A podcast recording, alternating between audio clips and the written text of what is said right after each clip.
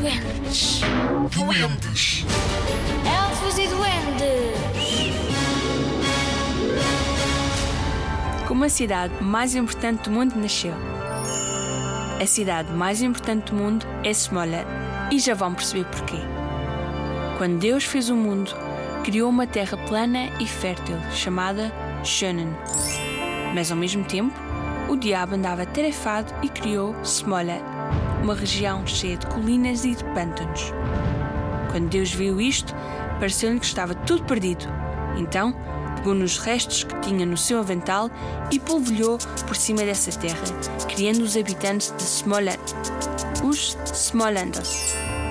Esses habitantes acabaram por sair muito bem, bonitos, fortes e desenvencilhados, prontos para qualquer desafio.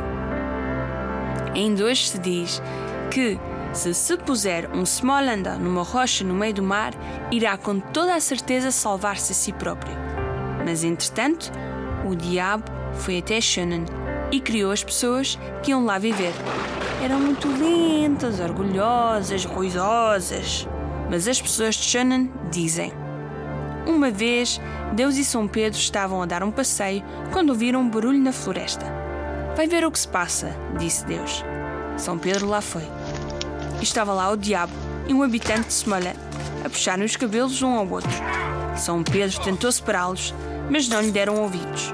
Então, São Pedro puxou da sua espada e cortou a cabeça aos dois. Depois, contou a Deus o que tinha visto e feito. Não, não devias ter feito isso, respondeu Deus. Volta para trás, põe as cabeças onde estavam e tocas com a tua espada para voltarem à vida. São Pedro assim o fez, mas sem querer trocou as cabeças. É por isso que os habitantes de Smolensk têm um bocadinho de diabo dentro deles.